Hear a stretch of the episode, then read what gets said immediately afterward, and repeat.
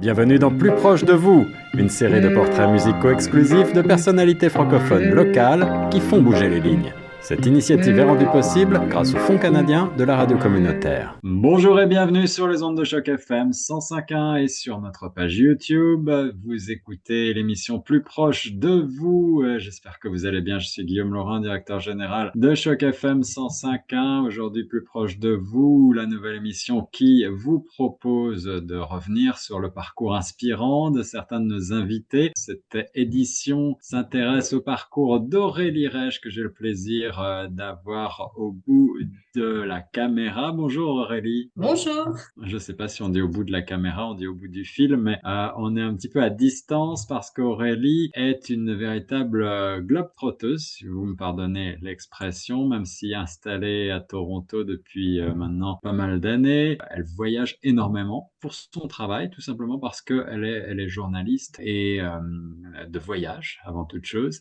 auteur primé également, on aura l'occasion, je l'espère, de euh, parcourir euh, sa bibliographie et, et d'en apprendre un petit peu plus sur son travail. Elle a voyagé, je crois, dans une soixantaine de pays, n'est-ce pas Aurélie? Oui. Et puis euh, Aurélie nous offre euh, régulièrement justement des contenus euh, de voyage sur les ondes de choc FM et on a parlé par exemple il n'y a pas très longtemps du Groenland et du Costa Rica, deux pays pour lesquels ben, on a découvert beaucoup de choses. On vous invite, chers auditrices et auditeurs, à faire un tour sur chocfm.ca si vous voulez réécouter en balado ces contenus. Aurélie, ça va bien? Ça va super bien. Oui, oui, oui. Bel été, beau voyage, beau déplacement, puis le plaisir euh, de nouveau de, de conversionner, de conversationner avec toi. Est-ce que eh ben oui, discuter avec toi? Discuter, on peut faire plus simple. Euh, tu es, tu es, je le disais, euh, bah, un petit peu par Mons et par Vaux. En ce moment, je crois que tu te trouves en France. Euh, mais est-ce que tu, bah, pour nous, on se connaît un petit peu, mais les auditeurs ne connaissent pas forcément tout ton parcours. Est-ce que tu peux nous rappeler où est-ce que tu es né, où est-ce que tu as grandi pour commencer? Alors, ben, moi, je suis torontoise de naissance, de cœur.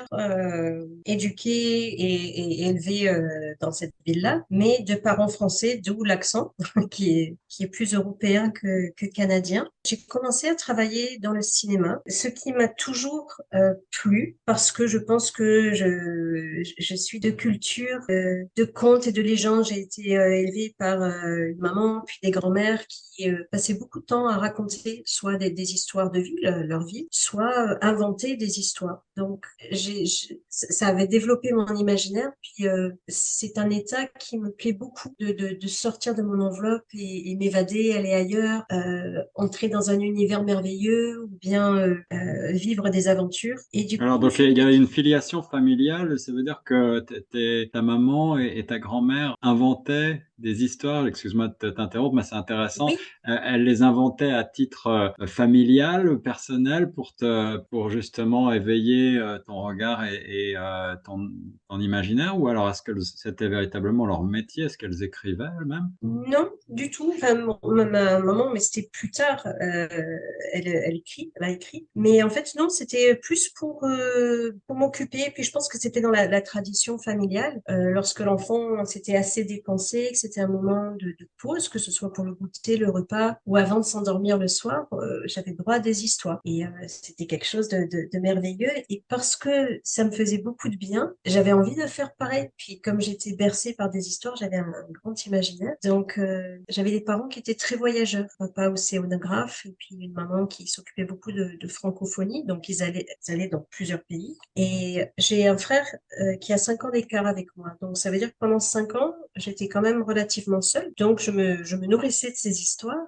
Et une fois, mon papa est parti travailler en Australie. Et j'ai écrit un livre pour lui. Alors, euh, avec ce qu'on peut imaginer d'écriture euh, pour un enfant euh, très, très jeune, c'est-à-dire quatre, quatre lignes avec des, des, gros, des grosses écritures et puis une page dessin à côté. Mais ce qui m'avait marqué, la raison pour laquelle je, raconte ça, c'est que donc on, parle dans les années 70. Et donc, on n'avait pas Internet, pas le téléphone. Et on, si on avait le téléphone, mais ça coûtait très cher, c'était très rare. Et le téléphone a sonné et mon papa avait demandé à me parler, ce qu'il ne faisait pas généralement parce qu'il fallait être très rapide, juste donner les nouvelles essentielles. Ah oui, à l'époque, à l'autre bout du monde, en Australie, ça devait être des communications extrêmement onéreuses. C'est ça. Et donc, euh, il m'avait dit, mais regarde, je vais te remercier pour le livre parce que pendant un moment, alors je vous dis avec des, des mots d'adulte, et en fait, ce que c'était, c'était qu'il avait pendant un moment, il me disait, j'ai plus été dans mon bureau, j'ai plus été en Australie, j'étais ailleurs. Et ça, ça a eu beaucoup de résonance pour moi, petite fille, parce que j'avais ce, cet imaginaire-là. Et donc, toute petite, je vais avoir peut-être 3-4 ans, quoi. Tu sais, quand on fait des dessins puis des petites lignes à côté, je m'étais dit, mais moi, putain, c'est ça que je veux faire. Je veux faire rêver les gens, euh, je veux les emmener ailleurs. Je vais avoir cette possibilité de magicienne de les emmener ailleurs. Donc, j'ai continué à écrire mes petites histoires, puis devenue adolescente, euh, ce sont devenus, en fait, des scénarios pour des films que je tournais euh, avec des amis. Et donc, par la suite, je me suis dit, mais je vais me tourner vers le cinéma. je vais écrire des scénarios, puis si je peux jouer aussi, puisque je rentrer dans la peau d'un personnage, j'essaierai d'avoir cette double casquette. Donc, mes premiers pas euh, sont été dans l'industrie du cinéma en Californie. Hmm. Et je me suis rendu compte qu'en fait, euh, c'était pas vraiment un univers qui était fait pour moi. Mes parents m'avaient prévenu, m'avaient dit, tu sais, t'es une gentille. Euh, et, en fait, c'est un univers qui est très, très prenant, qui tourne autour d'ego et d'argent principalement. Donc, des choses qui ne m'ont pas, enfin, qui ne m'ont pas convenu, tout simplement. Donc, oui, j'ai travaillé sur plusieurs tournages, des grosses productions. Donc, je voyais bien dans quelle direction on s'en allait pour pouvoir euh, euh, faire évader les gens, mais c'était pas ma tasse de thé. Et puis on attends, je, vais, hum je, vais, juste euh, marquer une pause pour préciser les choses, pour essayer de mieux comprendre ce parcours-là, parce que c'est assez fascinant. Ça veut dire que tu as quand même grandi à Toronto ici, et tu as été jeune fille à, 18 ans de, partir en Californie. Tu es parti, à, tu es parti à Los Angeles, comme ça? Oui. Ouais. Et, et alors on le sait aujourd'hui, c'est un petit peu compliqué d'aller partir à Los Angeles pour des questions de permis de travail, etc tu as rencontré des difficultés particulières? Tu es vraiment parti à l'aventure ou est-ce que tu avais... Complètement à euh, l'aventure. Complètement à l'aventure. Et puis, je commençais, euh, j'ai commencé à faire ce que appellent la go for, la va chercher parce que c'est la, la, position d'entrée pour, euh, pour euh, commencer dans, dans, cette industrie. Donc, ça m'a permis finalement bah, de bien maîtriser la ville, parce qu'à l'époque, on n'avait pas de, de GPS. Il fallait vraiment que je quadrille la ville et que je, je sache bien où étaient les choses sans s'interdire. Travailler avec des studios ou alors en extérieur, donc j'ai pas pris là-dessus. Euh, mes premiers pas, c'était sur des films de science-fiction, donc j'ai beaucoup travaillé aussi avec tout ce qui était effets spéciaux, ce qui était intéressant parce que euh, j'abordais l'aspect concret du rêve pour transporter ailleurs. Mais encore une fois, c'était pas un univers qui me convenait. Et puis là, on parle, c'était dans les années, euh, dans les années 90. 90, euh, ouais quelque chose comme ça. Et euh, on m'avait dit, mais tu sais, euh, il n'y a jamais un homme qui va, qui va vouloir euh, accepter de travailler sous les ordres d'une femme ou sur un scénario? On part loin en arrière. Et, en 2023, les choses commencent doucement à changer, mais il y a, des, chiffres qui montrent qu'effectivement, les, les femmes directrices derrière la caméra, aujourd'hui, c'est encore peut-être à peine 20, à peine 20%, je crois, de, c'est ça. Et puis moi, c'est ça. J'ai pas, j'ai pas une âme de guerrière, donc je me disais bon, je vais pas faire ça. Ou en tout cas, je vais continuer à raconter des histoires, mais je vais le faire du côté documentaire. Et puis là, bon, pareil, on avait euh, une histoire de financement qui était problématique, mais c'était pas les gros égaux parce qu'on n'avait pas des, acteurs, des producteurs, des.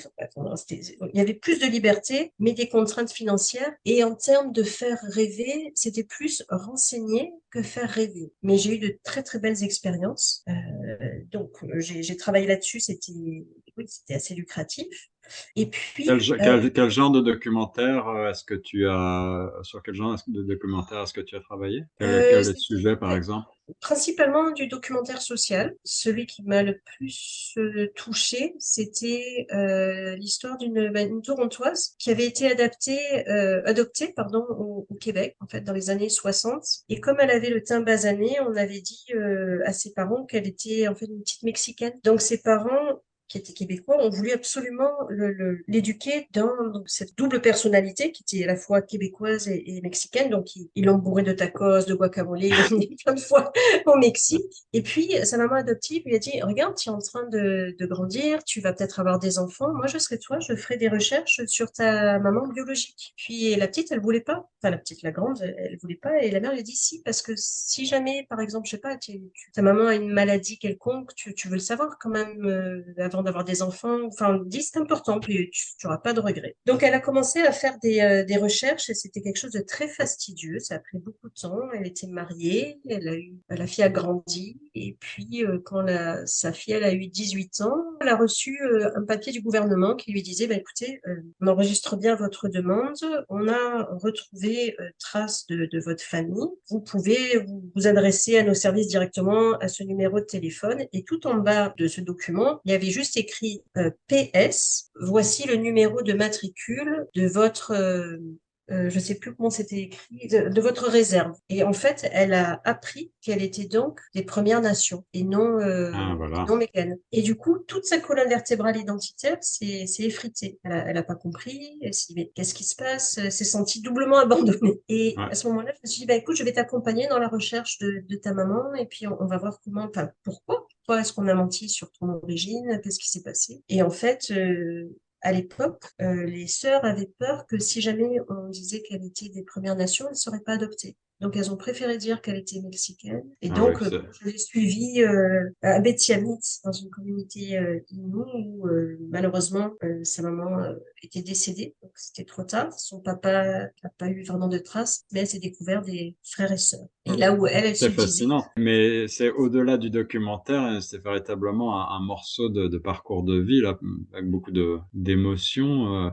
tu, tu, tu as pris part, en fait, à cette recherche identitaire, en fait. Oui, tout à fait. Et puis ça, c'est un thème qui m'est cher. Bon, peut-être que je, creuse pourquoi, mais je, suis très sensible à ces gens qui ont des racines à droite et à gauche et se trouvent finalement euh, éloignés de ses racines, que ce soit les racines familiales, euh, de cœur, euh, professionnelles, affectives. Et donc, euh, son histoire m'a beaucoup touchée. J'ai vu dans ta bibliographie que tu as publié un, recueil de nouvelles qui s'appelle Les yeux de l'exil en 2012, aux éditions David, avec probablement ce genre de thématique un petit peu abordée. Oui, alors pour la petite anecdote, ce titre me vient en fait d'un auteur français qui s'appelle Jean-Claude Izot, qui est décédé aujourd'hui, qui est marseillais, qui a écrit des, romans policiers. Et je l'avais rencontré euh, une fois au salon du livre, et il m'avait il m'avait dit, euh, toi t'es pas d'ici? Et j'avais dit ben non, moi je suis, je suis canadienne. Il me dit mais euh, ça se voit dans tes yeux on dirait des yeux de l'exil, enfin, ou ça se voit dans tes yeux que tu es exilé ou quelque chose comme ça. Hmm. Et euh, ça, m'avait marqué. Je me suis dit tiens, c'est quelque chose que je vais garder. Donc mon premier recueil de nouvelles euh, s'appelle euh, Les yeux de l'exil parce que c'est ça. L'affaire, c'est que d'un côté, je travaillais sur les documentaires qui étaient dans le concret, dans, dans la société, et de l'autre, j'avais quand même cette envie d'évasion, de raconter des choses qui ne sont pas forcément accroché au réel, où il y aurait une dimension peut-être plus, euh, créative, euh, mais c'était compliqué pour euh, vivre de ça. L'évasion, j'ai l'impression que c'est un des thèmes, un des mots-clés de ton parcours et, de ton travail. Alors, si tu veux bien, on va marquer une courte pause pour laisser passer le premier titre que tu as sélectionné pour nous. C'est un classique francophone, mais tu nous proposes une version un petit peu plus contemporaine avec la reprise par Pomme de Laissez-moi danser qu'on connaît par Dalida. Euh, quelques mots peut-être pour euh, cette première sélection? Oui, ben, je, pense que c'est ce côté euh, léger et enjoué ben, qui traduit souvent l'état d'esprit dans lequel je me trouve. C'est-à-dire j'ai envie d'être cette petite bulle, j'ai plein d'énergie, j'ai envie de danser d'un continent à l'autre, j'ai envie de bouger. Et le fait de dire laissez-moi, ça, ça implique quand même que on vit dans des sociétés où on est beaucoup plus recadré. On dit, bah, écoute, regarde, euh, on, on te demande pas de t'amuser, on te demande de, bâtir quelque chose, on te demande d'aller de l'avant, comme si le fait de faire ceci excluait le côté plaisir euh, festif de la vie. Et puis, c'est pas mon cas. Donc, euh, je me suis souvent appuyée sur les paroles de cette chanson et sur le rythme pour vivre tout simplement et embrasser le jour comme il venait. Ouais, c'est une superbe philosophie que je partage avec toi à Choc FM, mon travail, mais on s'amuse aussi au quotidien. Euh, quelques notes de Laissez-moi danser, la version de Pomme tout de suite sur Choc. Monday, it's just another morning. Tuesday, I only feel like living. Day after day, life slips away. Moi, je vis d'amour et de danse. Je vis comme si j'étais en vacances. Je vis comme si j'étais éternelle. Comme si les nouvelles étaient sans problème. Moi, je vis d'amour et de rire. Je vis comme si y avait rien à dire. J'ai tout le temps d'écrire mes mémoires et d'écrire mon histoire à l'encre bleue.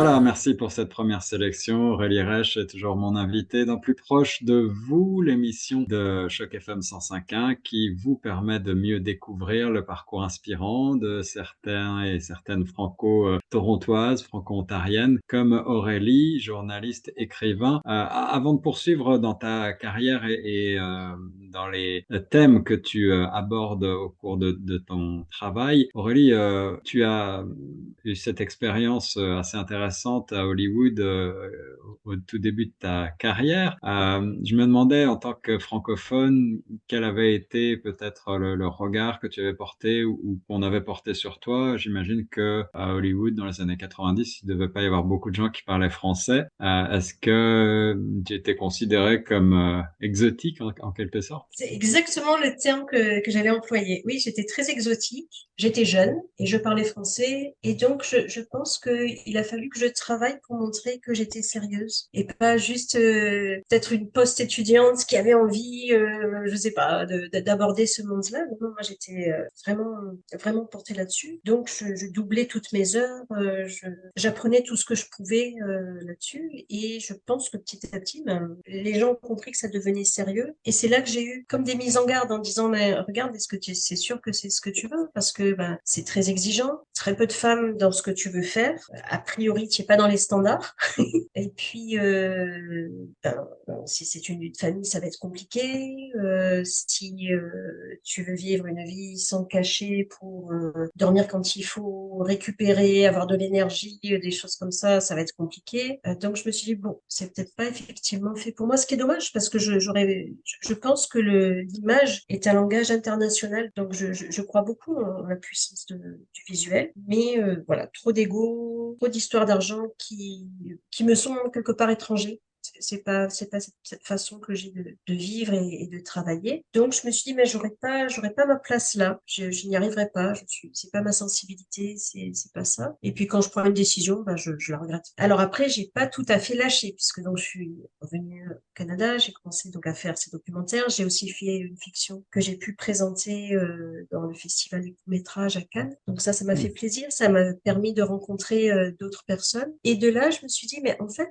je réalise des choses, mais est-ce que c'est vraiment ça ce que je veux? En fait, ce que je veux, c'est écrire parce que je me sens plus à l'aise lorsque je, m'exprime sur le papier qu'à l'oral. Mmh.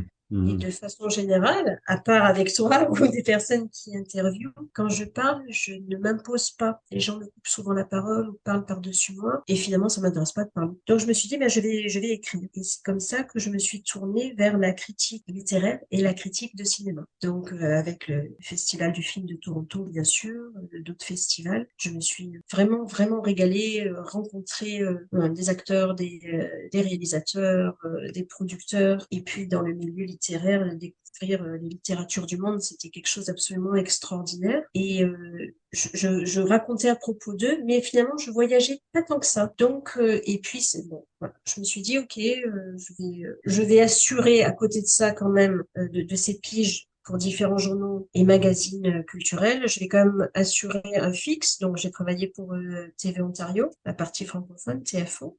TFO, oui. Ouais. Donc, c'était quelque chose de, de, une expérience très, très euh, intéressante, mais peut-être trop sédentaire pour moi, très euh, institutionnelle. Ouais. Et euh, j'ai pu avoir l'occasion de voyager à un moment donné, d'aller en Sicile pour le festival du film, quelque chose d'absolument improbable, le festival du film américain à Taormina, en Sicile, donc avec un écran plein air dans un amphithéâtre et l'Etna qui brûle, qui brûle derrière, et puis des films wow. américains où ça saute de partout. Enfin bon. Et encore une fois, le fait de pouvoir vivre une double culture, puisque j'étais en, en, dans un milieu nord-américain, en Europe, au milieu des ruines, en parlant euh, de fiction, je me disais, mais en fait, ça serait bien si je pouvais en faire un métier, c'est-à-dire ça serait bien que je puisse voyager, euh, rencontrer des personnes avec des cultures différentes qui ont plein de choses à dire et écrire à leur sujet ou m'en inspirer pour écrire écrire des, récits de fiction. Et c'est comme ça que petit à petit, j'ai basculé vers le journalisme de voyage et tout en continuant à côté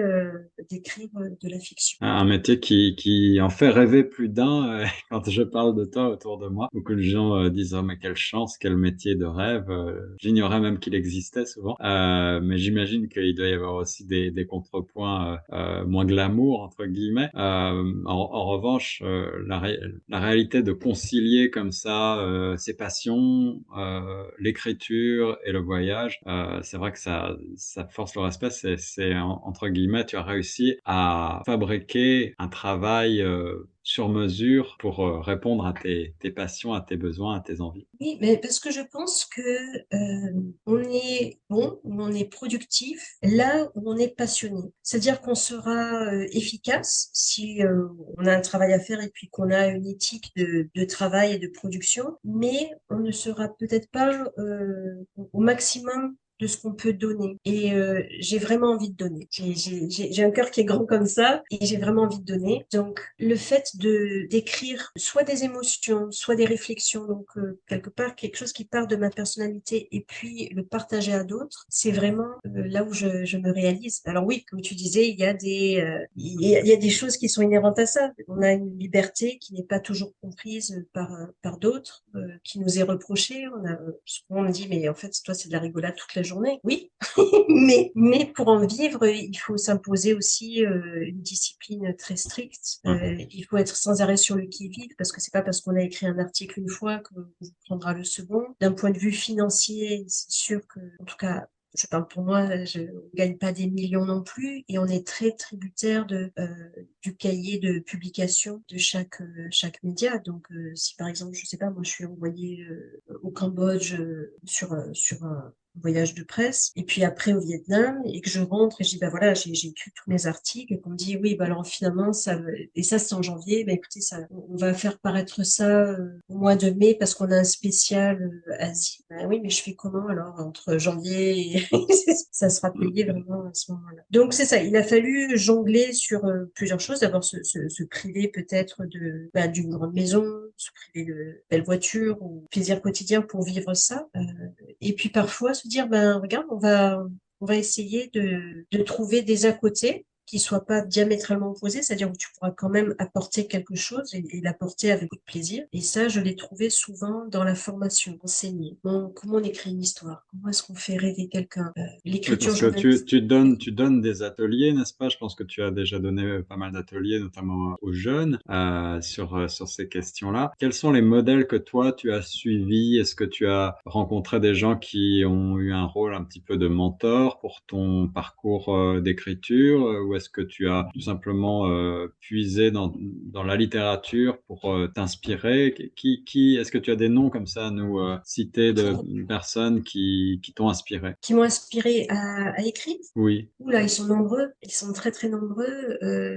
Assez assez jeunes, enfin très jeunes. Il y avait tous les côtés contes. Alors du de la petite histoire conte, mais qui m'a qui, m'a beaucoup touchée, c'était Le Petit Prince, euh, voilà, qui était, était fabuleuse ou euh, contes et, légendes indiennes, euh, de Russie, de Scandinavie. Je, je lisais beaucoup de, de légendes, euh, donc dans, dans, des livres où il y avait beaucoup de textes et beaucoup de dessins, mais ce qui était parfait parce que du coup on, on, on produit de, de l'imaginaire. Ou alors euh, grâce à des disques 33 tours, on changeait les faces à l'époque et donc il y avait rien de, de support visuel, donc vraiment on, on s'enrichit avec ça.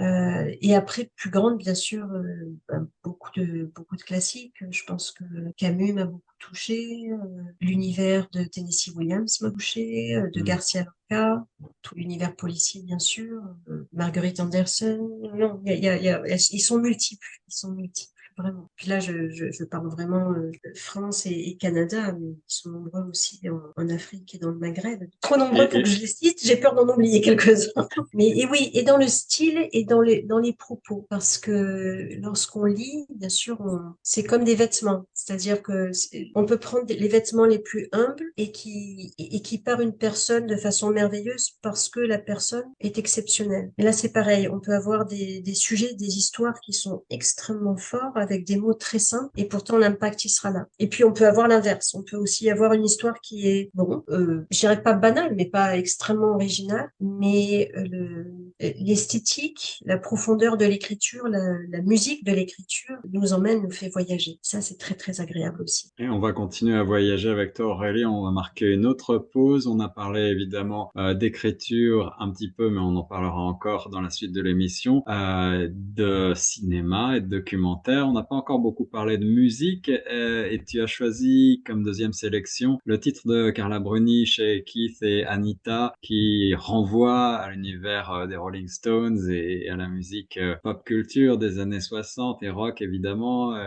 Est-ce que la musique a un rôle particulier dans ton travail, dans ton écriture? Est-ce qu'elle t'inspire également? Je pense que la, la, place que prend la musique chez moi, c'est c'est marrant, c'est la musique comme le silence, ce sont en fait des des échappées dans, dans le bruit du monde, du quotidien de façon générale. Et soit j'ai besoin de silence absolu, je m'appelle vraiment le, le, silence blanc, enfin le, le, bruit blanc, ou alors j'ai besoin d'un certain rythme. Alors soit étant diablé, mais la plupart du temps il est assez euh, nonchalant, mais euh, mais joueur en même temps. Et dans cette chanson chez Keith et Anita, euh, il y a ce côté-là un petit peu euh, frais, émouvant, nonchalant, avec euh, deux rythmes opposés, c'est-à-dire que elle, elle oppose une énumération de lieux d'action qui des fois me correspondent parce que c'est ça, on enchaîne les voyages, on se trouve là, euh, à droite, à gauche, et puis ce côté plus paisible et, et, et très euh, très agréable, très jouissif de se retrouver toujours à un endroit. Voilà, il y en a qui vont là, là, là, mais moi je suis là et je suis bien parce que c'est le petit matin, parce que c'est la fin de l'été, parce qu'on prend le temps, parce que les heures elles s'étirent et que c'est agréable. Et donc je, ben, je me suis retrouvée là-dedans, que ce soit dans des lieux très précis ou au contraire dans des places intérieures où je dis ben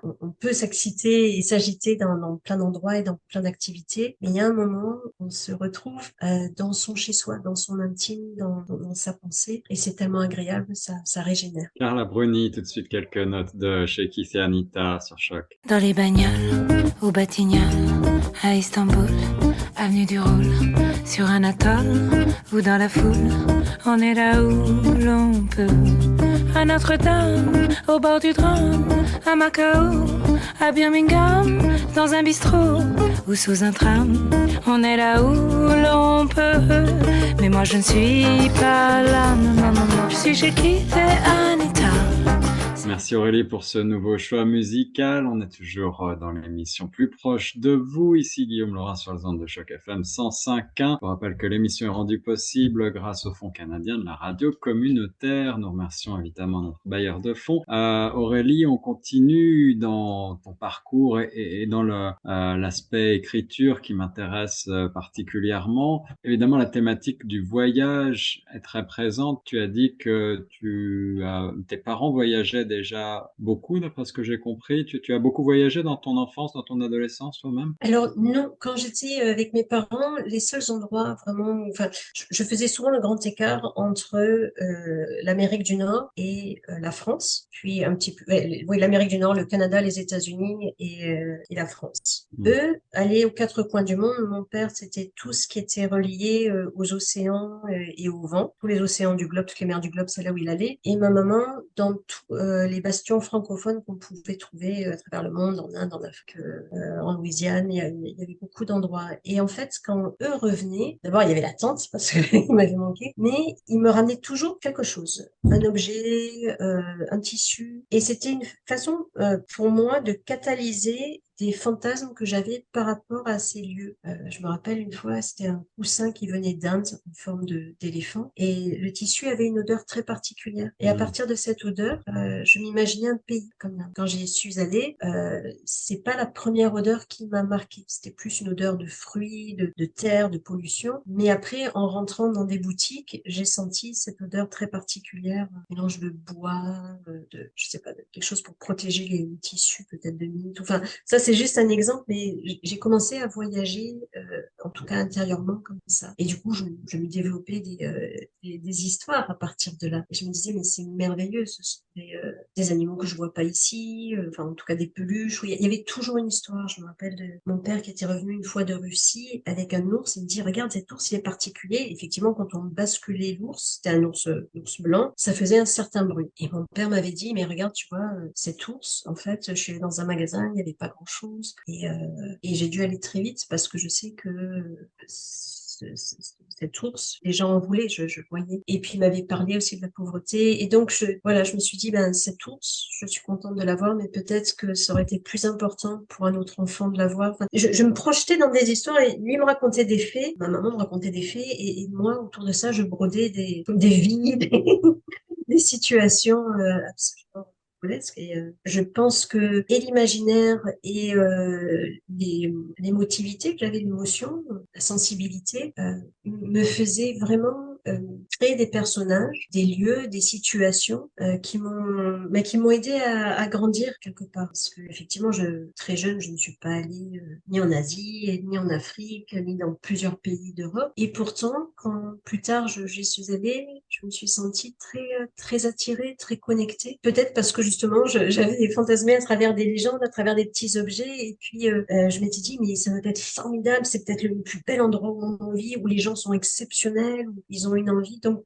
quelque part, je me sentais plus réceptive à leur façon d'être et, euh, d'interagir et de vivre. Euh, après Les yeux de l'exil, Obsession au pluriel, c'est en 2005 ton deuxième recueil, je crois, de, euh, de nouvelles. Finaliste comme le précédent du prix des lecteurs de Radio-Canada. Également, au, cours de, ta carrière, de nombreux prix vont émailler tes publications. Je pense qu'on pourrait en reciter quelques-unes et revenir. tu as, j'imagine, euh, à travers tes voyages à travers tes, euh, tes rencontres, euh, tu observais de nombreux comportements humains, de nombreux traits de caractère, suivant les pays, suivant les continents, se, retrouvent, se ressemblent. Qu'est-ce qui nourrit ton imaginaire pour de la fiction? Qu'est-ce qui, est-ce que tu, tu pars toujours d'une situation réelle ou est-ce que c'est comme une somme de tes expériences qu'ensuite tu retransmets sur le papier? Je pense qu'il y a, j'observe et j'écoute beaucoup et euh, je suis très sensible aux, êtres, aux gens. Donc, euh, quand je, vais observer les gens, ça sera pas juste des, des piétons euh, ou des, des, des, bipèdes, mais euh, immédiatement il va y avoir une, une accroche euh, sensible. Je vais me projeter encore une fois, je vais peut-être fantasmer, peut-être que la personne n'aura rien à voir, mais euh, je vais je vais vraiment euh, m'intéresser à elle tout en étant une voilà quelqu'un qui observe de l'extérieur, mais tel geste, telle grimace, tel éclat de rire vont me toucher particulièrement et me donner des indices sur cette personne. Et parce que j'aime profondément, comme je disais tout à l'heure, j'ai j'ai cette appétence de l'autre, euh, j'aime, j'aime les gens. Je vais aller peut-être plus dans l'émotionnel que dans l'écriture. Et ça se retrouve aussi bien en fiction qu'en, euh, journalisme. Je sais que lorsque je parle souvent d'une, destination, je la pense d'abord en tant que personne, en tant que mmh représentante d'un peuple. Intéressant. Ah. L'émotion, la sensibilité, c'est quelque chose qu'on retrouve aussi dans la poésie. La poésie euh, que tu as, euh, dont tu, tu as écrit quelques recueils de poésie également euh, aux éditions Le Vermillon, aux éditions Narmatan. et c'est en quelque sorte une poésie que tu nous proposes comme troisième sélection avec ce superbe titre interprété par Jane Birkin, Fuir le bonheur de peur se sauve, écrit par Serge Gainsbourg. quelques mots peut-être pour cette sélection-là? Oui, euh, d'abord la voix, la, douceur euh, de, la voix de Jane Birkin et puis son, son petit accent qui en lui-même est une musique. Euh, et qui euh, interprète magnifiquement les, les mots de, Serge Gainsbourg. L'idée qui est, quoi qu'il arrive, il y a toujours un ciel avec un arc-en-ciel, avec des couleurs. C'est quelque chose qui me touche beaucoup. Douceur, sensibilité, et puis l'idée que tout est éphémère, rien n'est acquis. Donc le bonheur, ne pas s'en repaître. Des fois, c'est comme certains plats qui sont délicieux, certaines musiques qui sont très agréables. Savoir ne pas saturer. Donc peut-être ne pas abandonner le bonheur, mais se dire ça c'est merveilleux, je, vais pas aller chercher plus loin, je vais juste contenter de ça et puis peut-être prendre un peu de recul et revenir après.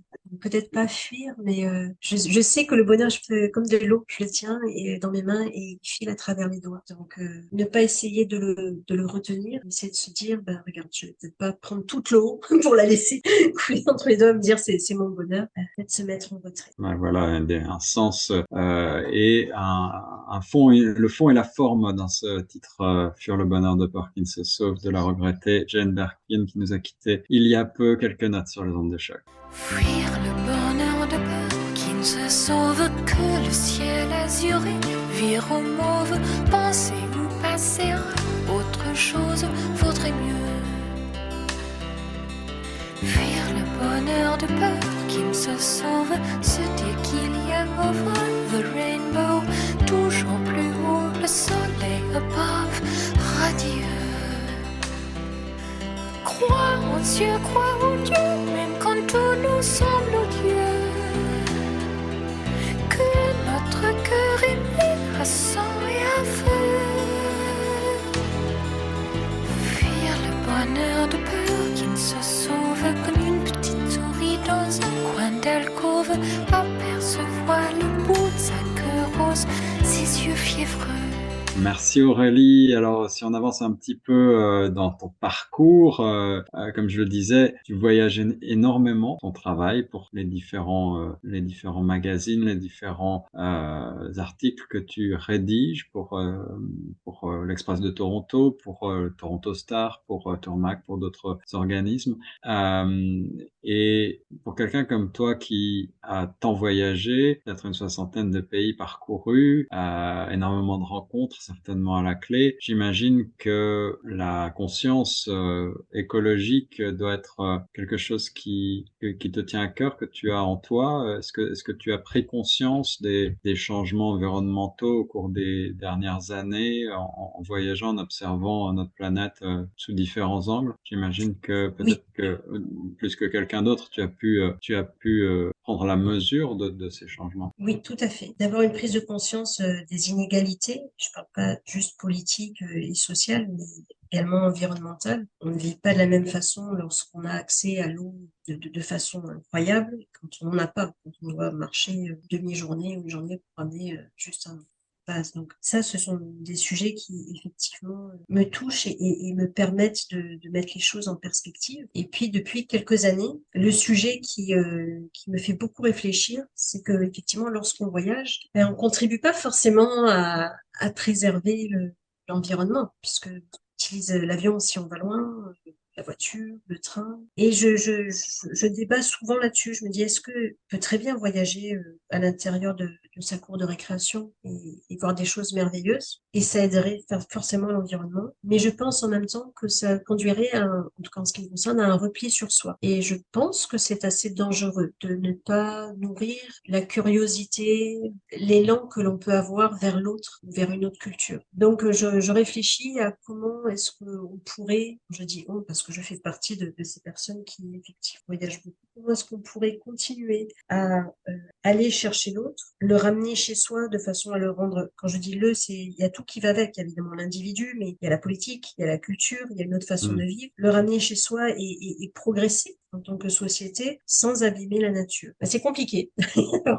ce que je peux voir, c'est effectivement, euh, plutôt que de se déplacer souvent sur peu de jours, privilégier peut-être moins souvent, mais plus longtemps. Puis si jamais je dois m'en servir pour mon travail, raconter plusieurs histoires sur une même destination parce que il y a plusieurs aspects. Effectivement, on peut parler d'une destination comme oh là là, c'est formidable euh, visuellement à voir, il y a des incontournables, mais on peut aussi creuser plus plus plus avant euh, dans le tissu social, politique, euh, humain et, et naturel aussi. Je me disais aussi que plutôt que d'aller dormir une nuit ici, une nuit là, rester plus longtemps dans un même endroit, ou alors venir avec ses propres draps, sa propre serviette, si c'était quelque chose qui était envisageable pour ne pas avoir à utiliser beaucoup de détergents et choses Imposer effectivement des quotas, c'est-à-dire euh, terminer les city breaks, mais plutôt des dire ben ok voilà, on peut peut vous envoyer là, mais seulement si c'est sur du deux semaines minimum. Réduire les, déplacements, encore que, euh, et, voir peut-être plus si jamais ce sont euh, des échanges purement mercantiles, essayer de le faire peut-être par un maximum en visioconférence. Après, ce sont juste des réflexions personnelles parce que sinon c'est beaucoup plus complexe que ça. Je crois que si c'était très simple, on n'en serait pas là, on serait arrivé avec des solutions pragmatiques. Là, la thématique du tourisme éco-responsable se développe beaucoup, je pense, dans le milieu aujourd'hui, euh, même si euh, les solutions ne sont pas forcément existantes encore. En tout cas, c'est un sujet de réflexion euh, passionnant et on va certainement observer, j'imagine, dans les années, les décennies à venir, des, des transformations très profondes en ce qui concerne l'industrie touristique par rapport à, au consumérisme que, que l'on connaît encore aujourd'hui. Pour rebondir sur la chanson qu'on vient d'écouter, j'aurais peut-être dû le faire un petit peu plus tôt, mais en 2008, tu as publié Le bonheur est une couleur. J'aurais aimé peut-être qu'on puisse euh, ben, rebondir encore une fois sur la chanson euh, de Jane Birkin et que tu m'expliques qu'est-ce qui était en jeu derrière cet hymne bonheur. Mais en fait, je me suis souvent posé la question de qu'est-ce que le bonheur pour les gens et pour moi. Pour moi, il est tellement multiple que bon, ça prendrait des, des années à avoir ça, mais je me souviens une fois être allée dans une, dans une classe et avoir demandé euh, aux enfants, c'est pour vous, qu'est-ce que c'est le bonheur? Et bon, il y avait plusieurs raisons. Hein. Ça serait d'avoir, euh, je sais pas, quel truc de princesse pour Noël, ça serait d'avoir euh, un petit frère, une petite sœur, ça serait de retrouver mon papa, ça serait bon. Mais à chaque fois, ils commençaient leur, leur, explication, ou en tout cas leur, leur idée du bonheur par une couleur.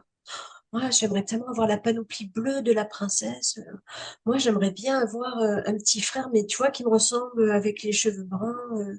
Moi, j'aimerais bien retrouver mon père parce que euh, quand je vois Samuel qui rentre dans la voiture rouge de son papa, ben, moi, je me dis que je rentre jamais dans la voiture de mon papa. Et il y avait toujours une couleur qui était associée à ça. Et je me disais, mais en fait, c'est peut-être ça. C'est la couleur, bien sûr, pour un enfant, peut-être le, pigment, mais après, soit lorsqu'on définit le bonheur, est-ce que ça n'a pas une couleur avec toute la nuance que ça peut avoir? Parce que quand on dit, voilà, est-ce que est-ce qu'on vit en demi-teinte? Est-ce qu'on vit euh, des choses de façon pleine et éclaboussée par euh, ben, par une joie intense Ou euh, j'emploierais également le mot couleur. Je dirais ben voilà.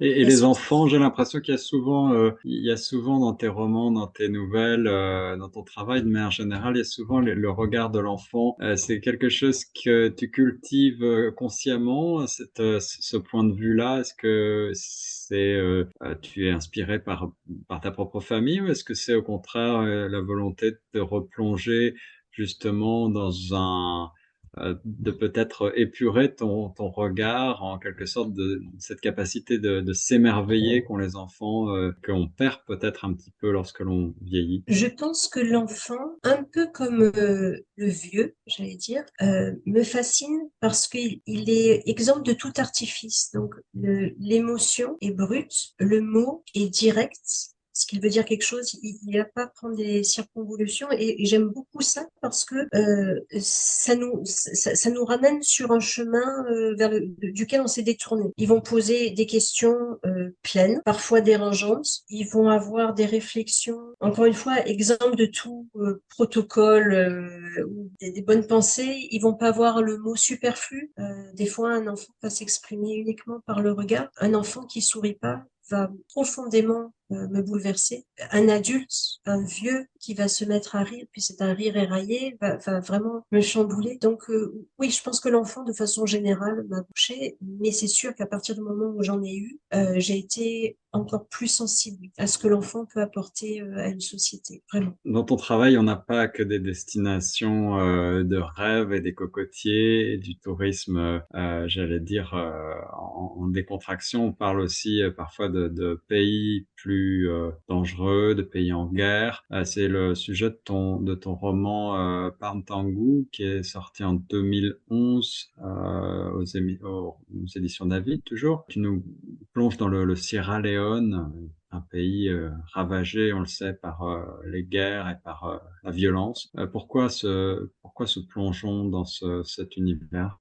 C'est un peu multiple. Je, dirais que hum, il y a, y a une base qui était le, les enfants je pense que quand j'avais 18-19 ans, il y avait tout un dossier qui était sorti par ces enfants qui étaient utilisés pour le commerce de diamants. on en parlait beaucoup. Euh, à ce moment-là. Et je me disais, c'est invraisemblable. Moi, j'ai eu une enfance de, de Bambi, quoi, à côté de ça.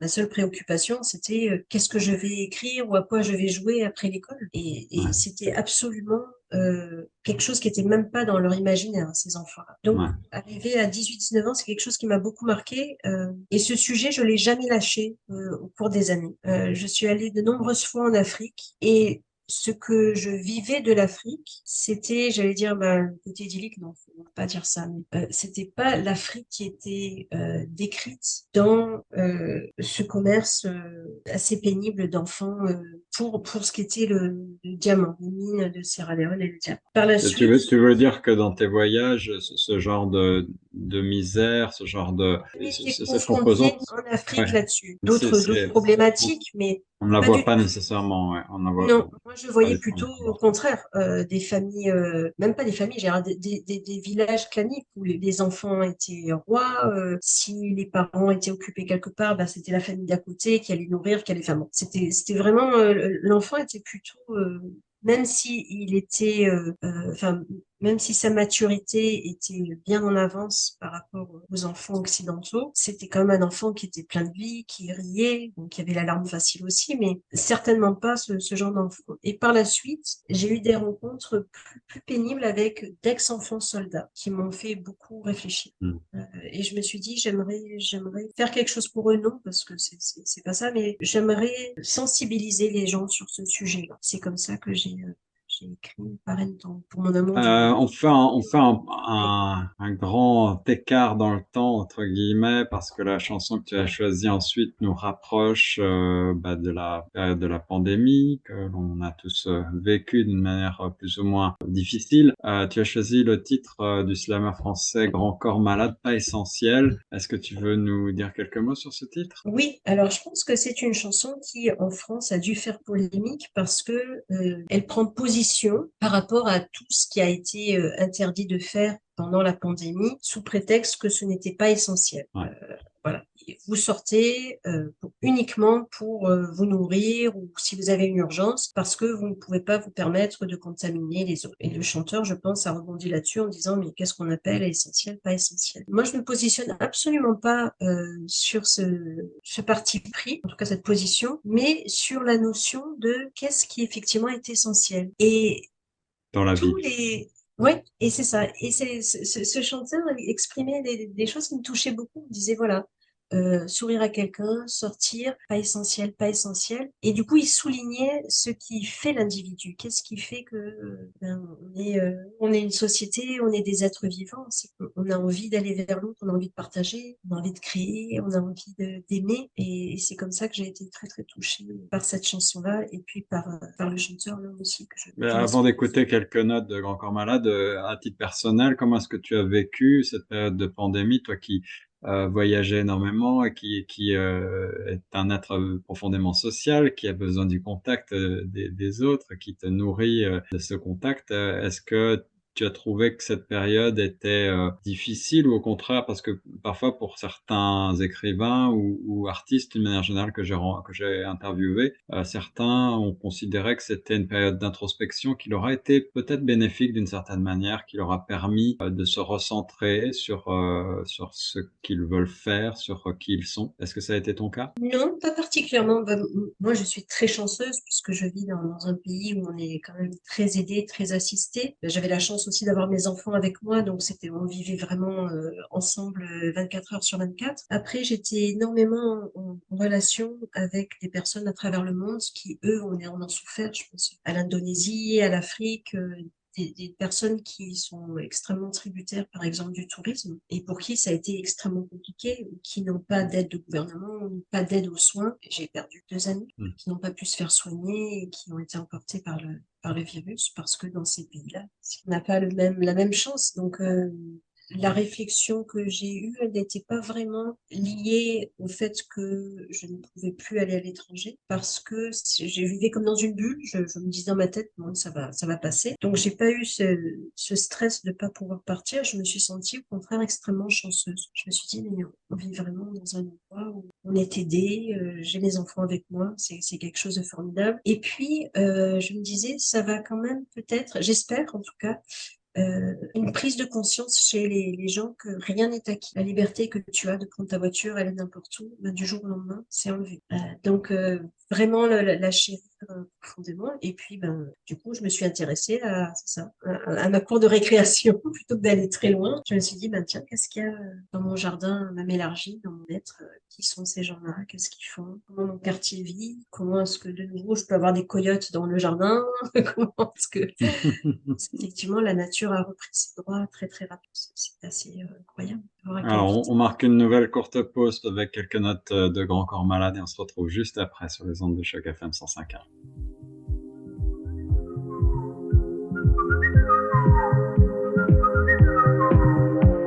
Je vais sortir de chez moi et marcher dehors, m'arrêter un instant, regarder le ciel. Le soleil sur les toits posera ses reflets d'or. Je vais kiffer voir ça, vu que c'est pas essentiel. Je vais m'asseoir sur un banc 5 minutes avec moi, regarder les gens renaître au pluriel. Je vais parler en silence et sourire à haute voix. Je peux faire ça longtemps, vu que c'est pas essentiel. Voilà, dernière partie de l'émission plus proche de vous consacrée au parcours inspirant d'Aurélie Reich, auteure et voyageuse. On va euh, résumer euh, ton parcours, même si entre euh, la filmographie, la bibliographie, différents, différents catégories d'écriture. ton parcours est très riche et, très diversifié, mais on l'a dit au début de l'entrevue, certains thèmes traverse en quelque sorte ton œuvre et ton travail, peut-être par tes origines euh, multiples, un pied entre chaque euh, pays, chaque continent, entre euh, le, Canada et la France. Le, thème de l'exil, le thème de la recherche des, racines, de la recherche, tu en as parlé avec le, documentaire au début de l'entrevue, de, de, cette recherche d'identité. C'est quelque chose qui t'est toujours cher, que tu, que tu cherches à cultiver? Oui, alors je ne sais pas si c'est, en fait, si c'est conscient, si je cherche à le cultiver, mais ce sont des sujets qui, qui m'interpellent. Il y a à peu près une vingtaine d'années, euh, je suis partie accompagner une dentiste torontoise qui est en fait euh, iranienne et elle donne de son temps pour aller dans des communautés autochtones. Donc on est parti à Fort Seven, qui est vraiment tout à fait au nord de l'Ontario, le plus au nord de l'Ontario. Et j'étais très frappée par la façon dont euh, les femmes crient et euh, cette, cette iranienne était connectée euh, alors que bon elle parlait pas forcément des mêmes choses. Elle parlait pas du tout, d'ailleurs. C'était souvent la communication passée par le silence. Mm. Et je, je, leur avais dit, je leur dit, mais c'est intéressant, comment est-ce que vous êtes très attaché euh, à, à, Roya? Et elle me disait, parce qu'elle est pas blanche. Alors, je me disais, tiens, c'est intéressant, ça. Est-ce que c'est juste parce qu'elle est blanche Elle me disait, non, non, elle est pas, euh, elle est pas occidentale, elle ne vit pas le temps comme les blancs. Mm. Et je me disais, est-ce que c'est pas incroyable de se trouver euh, avec deux cultures très, très différentes qui se rejoignent sur une façon de vivre. Donc je me disais, je sais pas si on peut parler d'exil, mais en tout cas, on, trouve des choses. Euh, cette femme qui est iranienne, qui vit à Toronto, qui peut-être deux fois ou trois fois l'an va euh, dans cette communauté de Fort Seven, euh, ces cris qui sont euh, au Canada, en Ontario, mais qui vivent quand même en marge. Je, trouve ça vraiment intéressant. Puis moi qui suis ben, torontoise et puis française qui était en beau milieu, et je me disais, on arrive quand même à, bâtir des passerelles par par le partage du non par des choses qui, qui, nous lient et, peut-être qui viennent d'il y a très longtemps, de plusieurs générations. par exemple, moi, je sais que l'art du conte, donc l'oral, est très important. Je sais que chez les, les c'était très important. Euh, et c'est quelque chose qui s'est perdu à un moment donné avec la fraction, lorsque euh, beaucoup de, Premières Nations été forcés dans des orphelinats, loin de leur famille, pour apprendre euh, l'anglais.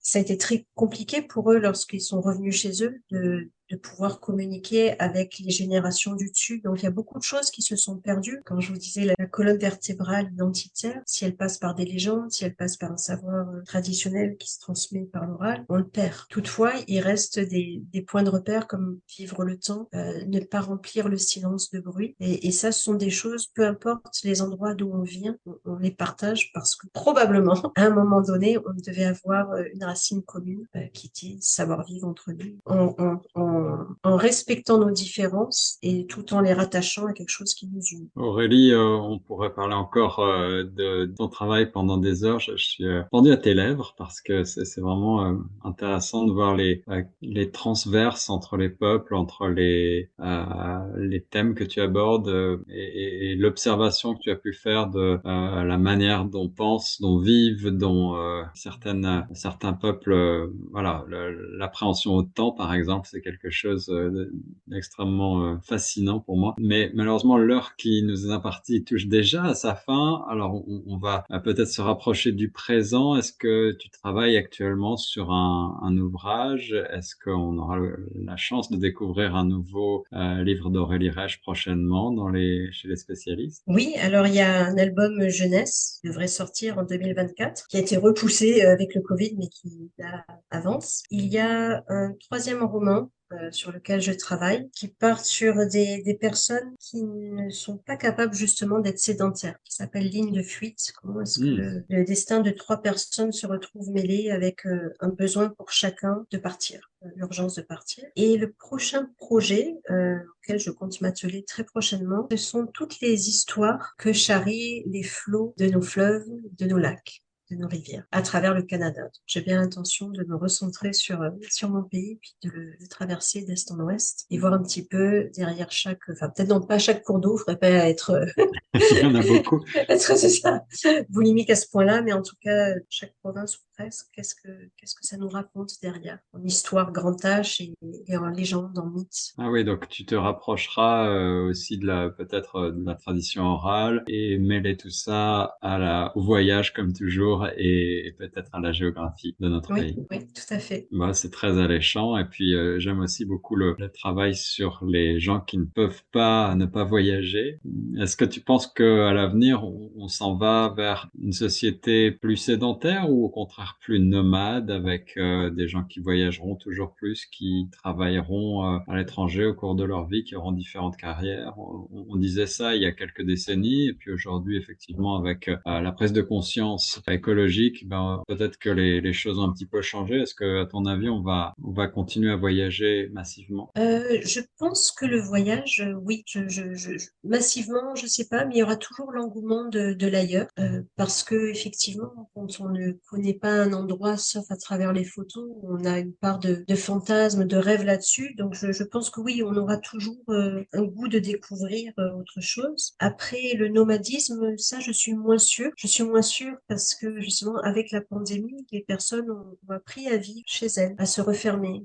Euh, je repense aux écrans, je repense à Netflix, qui finit par faire une grosse concurrence au cinéma au cinéma, le lieu, le cinéma. Euh, je vois que les gens sortent moins pour ça. Je vois, euh, je parle de cinéma, mais dernièrement, je, je vois qu'il y a aussi des, des, concerts, des symphonies qui sont retranscrites sur des, euh, des, des, grands écrans. Donc, il n'y a plus cette même envie de, de partir, d'aller quelque part pour avoir ça. On va plutôt au coin de la rue, voir euh, écouter ou voir quelque chose. Donc, je, je pense que le nomadisme, non, peut-être euh, de moins en moins. L'envie de voyager, d'aller quelque part, oui, certainement, parce que euh, on va aller ailleurs. Mais est-ce qu'il y aura une frénésie par rapport à ça? Non, peut-être pas. Quotidien, je pense pas. Aurélie, on va se laisser avec le dernier titre que tu as sélectionné pour nous, Quand on n'a que l'amour. on écoute la version interprétée interprété par euh, Céline Dion, ce classique de Jacques Brel. Peut-être euh, veux-tu nous expliquer pourquoi tu as sélectionné pour terminer quand on n'a que l'amour? Ben Parce que c'est tout ce qui nous reste, non? C'est tout ce qu'on a toujours eu, la capacité euh, d'empathie, la capacité de s'intéresser à l'autre, et comment ça, ça nous nourrit, ça nous enrichit, ça nous grandit. Je crois que c'est au cœur de toutes les préoccupations, c'est même les, les fondamentaux, la base de, de l'humain. Aurélie Reich, merci beaucoup d'avoir participé à l'émission plus proche de vous et euh, à très bientôt sur les ondes de choc FM 105. Merci, à bientôt Guillaume. Quand on a que l'amour à s'offrir en partage au jour du grand voyage qu'est notre grand amour quand on n'a que l'amour. Mon amour, toi et moi, pour qu'éclate de joie chaque heure et chaque jour. Quand on n'a que l'amour.